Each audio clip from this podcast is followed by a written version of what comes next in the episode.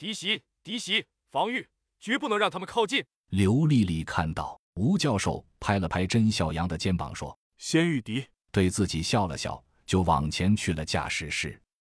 甄小阳拍拍刘丽丽脸蛋道：“安心休息，外面有我呢。”又回头看着小秋：“你陪陪他好吗？”小秋点头。甄孝阳给了刘丽丽一个灿烂的微笑，才拿起狙击步枪，分开腿踩着两边上铺，上半身探出了车顶天窗，开始对着远处射击。小秋在刘丽丽身边坐下，微微一笑，回头看了看甄小阳，半天才道：“他真的值得你那么做。”刘丽丽已经想起了那天夜里的情景，低低的嗯了一声，脸上浮现出淡淡的幸福，看着甄小阳不断射击。装弹，弹壳不断从天窗掉落车内，又忍不住担心的神色。小秋叹了口气说：“这样的遭遇战每天都有好几次，不必担心。每天，我睡了多久？”刘丽丽奇怪的问道。“你睡了三天，姐。”头顶上传来了陈生光的声音。对了，他被子弹打伤了。刘丽丽问：“小光，你伤在哪儿？严不严重？”陈生光想笑笑，却变成一阵咳嗽，半天才到：“肺叶，不过问题不大。小邱医生和吴所长给我进行了应急手术，弹头已经取出来了。”刘丽丽急道：“快别说话了，安心躺着。”陈生光哦了一声，没动静了。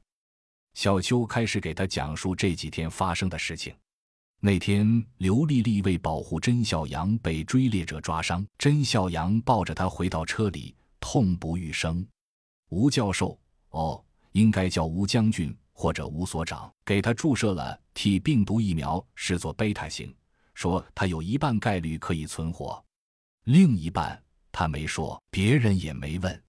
吴将军建议将刘丽丽隔离到斯泰尔的储物间观察，甄孝阳不同意，坚持把她安置在房车里，只是用袋子对她的手脚稍微做了固定。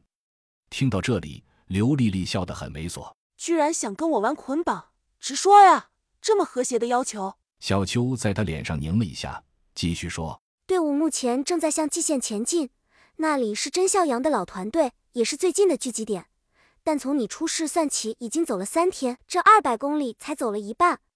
主要是高速公路大多被损毁，车辆堵塞，国道上也有很多地方发生了拥堵。另外就是类似的丧尸袭击。”期间，吴将军的侄儿吴铎还被丧尸鸟抓中了一次，也注射了同样的疫苗，目前还在昏迷。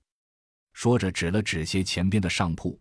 刘丽丽探头看到被捆的粽子似的人，想起自己迷糊期间为啥不能动的困惑，扑哧一声笑了出来，同时感到头有些晕，信息量太大，她需要一个时间反应。